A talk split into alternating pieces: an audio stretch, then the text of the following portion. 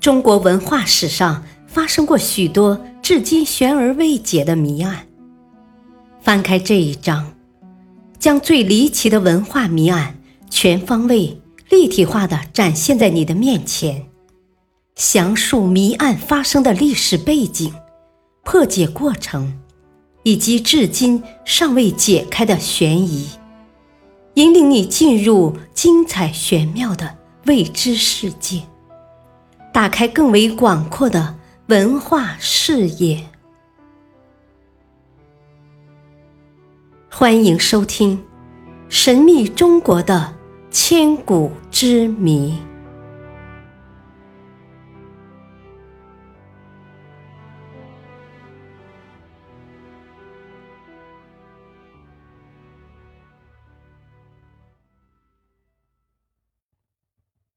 第四章。离奇的文化谜案：失踪的《永乐大典》正本。明朝有一位雄心勃勃而且充满神秘色彩的皇帝，这就是迁都北京的明成祖朱棣。朱棣曾经命人编纂了一部卷帙浩繁的大型类书《永乐大典》。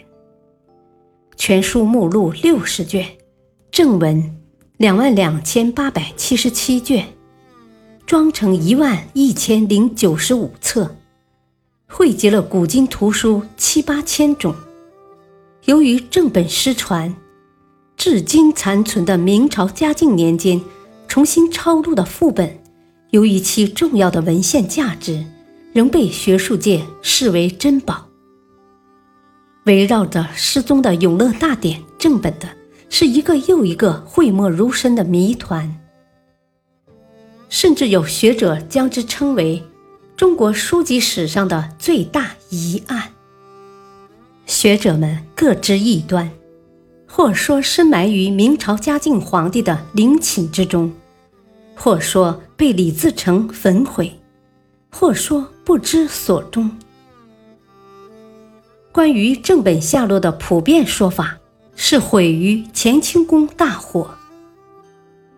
在公元一七九七年，即清朝嘉庆二年，紫禁城内突然失火，将整个乾清宫几乎彻底毁灭。《永乐大典》正本当时正藏于乾清宫中，从而不幸毁于这场大火。但是。在清朝乾隆年间，清政府曾清理过宫中藏书，所有善本典籍全部集中在一起，编成了《天禄琳琅书目》。《永乐大典》是书籍中的庞然大物，又有一万多册。假如正本在乾清宫，是极容易被发现的，怎么可能不编入《天禄琳琅书目》呢？乾隆年间编辑《四库全书》时，因为要参考《永乐大典》，曾经在宫里宫外都查找过《永乐大典》。当时有人怀疑，在康熙年间修书时，有人常在皇家藏书库翻阅此书，有可能取走查阅未能交回。于是乾隆下严令查访，但一本也没有找到。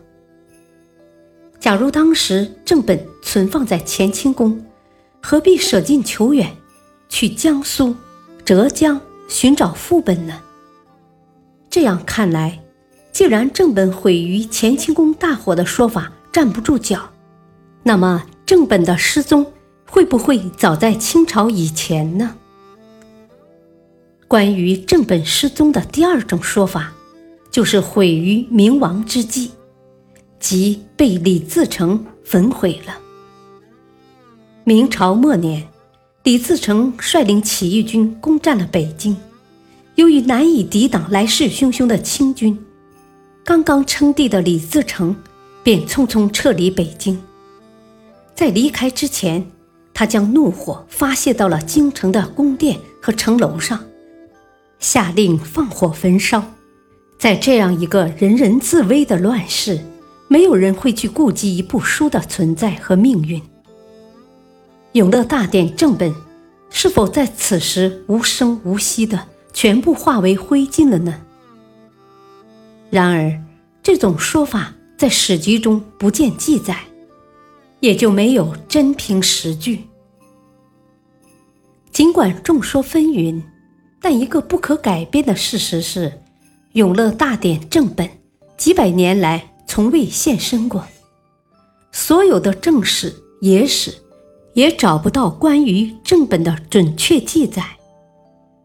于是，有学者提出，要破解《永乐大典》正本之谜，应该从它历史上最后一次被准确的记载的时间入手。也就是明朝嘉靖皇帝丧葬期间，据史记载，嘉靖皇帝是在死后三个月才下葬的。此时已经到了隆庆元年三月，新皇帝在一个月之后表彰了《永乐大典》副本的重新抄录人员。按照逻辑推理，抄录完成的日子。应当是在四月之前，这样一来，嘉靖皇帝下葬和《永乐大典》副本重录完成的时间点非常接近，并且从此时起，《永乐大典》正本的去处就音信杳然。嘉靖的丧葬与正本的失踪几乎在同时发生，这难道真的是某种巧合吗？历史已经离我们远去，但曾经发生的事实只有一个。如果这一切猜想恰好揭示了那个唯一的历史事实，如果明朝嘉靖皇帝正是《永乐大典》正本失踪的幕后主使，那么一个更值得我们关注的问题就是：他真的把《永乐大典》正本带到自己的陵寝之中了吗？当然，《永乐大典》正本做了嘉靖皇帝的陪葬物，这一猜想，在打开永乐地宫之前，只能是一个理论上的假设。消失了几个世纪的《永乐大典》正本，也许还有更多未解的谜团，等待着人们去不断的探寻。